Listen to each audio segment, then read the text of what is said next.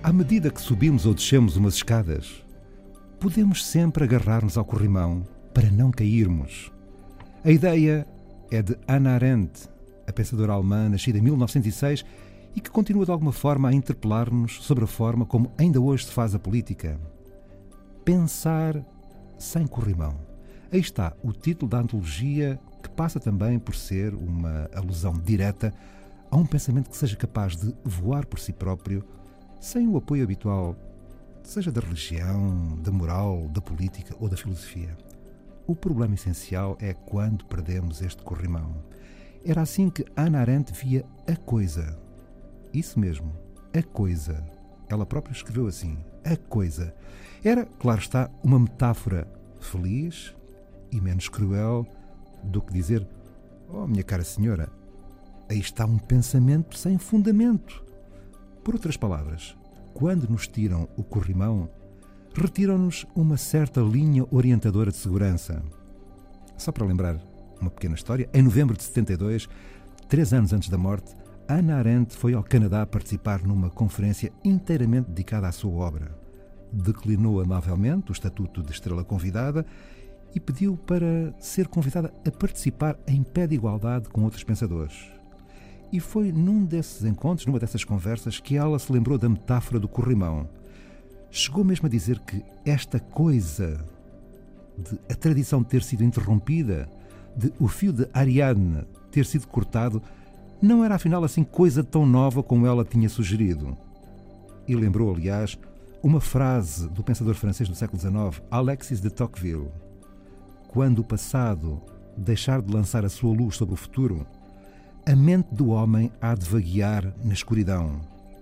E a coisa não mudou. É esta a situação desde meados do século XIX e, do ponto de vista de Tocqueville, é absolutamente verdade. Foi um sublinhado, aliás, de Hannah Arendt, ela que dizia ter pensado sempre que tínhamos de começar a pensar como se ninguém tivesse pensado antes e então começar a aprender com todos os outros. Esta ideia atravessa boa parte das reflexões da autora, ideias de Hannah Arendt reunidas na antologia Pensar sem Corrimão, uma obra editada pela Relógio d'Água em setembro do ano passado. Faz agora cinco meses, que foi, aliás, quando começou esta série de crónicas matinais que agora vão chegar ao fim. É tempo de abreviar argumentos e reservar dois agradecimentos. Um à Direção de Informação da Antena 1, pelo convite para as crónicas, e mais importante ainda, agradecer ao ouvinte que me foi ouvindo com muita paciência ao longo destes meses.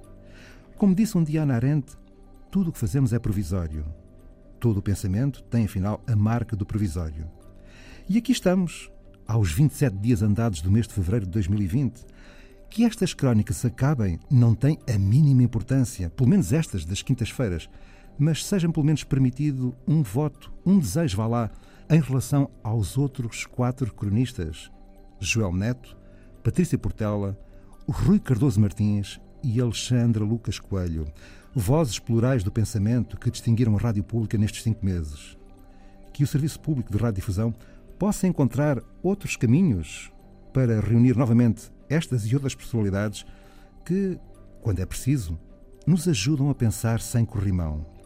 Já agora, de Ana Arendt ao físico teórico e investigador italiano Carlo Rovelli, não vai senão a distância de umas escadas confortáveis que nos podem levar ao título que também anda aqui há cinco meses à espera de uma citação nestas crónicas. A realidade não é o que parece. Ou para ser absolutamente conforme ao pensamento de Rovelli, quando aprendemos que a Terra é redonda e que gira como um peão louco, compreendemos que a realidade não é como nos parece. Sempre que entrevemos um pedaço novo, é uma emoção. O espaço-tempo é um campo. O mundo é feito só de campos e partículas, sem nada de separado, seja o espaço, seja o tempo. Ou dito de outra forma, afinal, quem é que não gostaria de resolver o grande mistério que foi enunciado por Rovelli? Se as leis da física nos dizem que não há diferença entre o ontem e o amanhã, então por que é que recordamos o passado e não temos memória do futuro?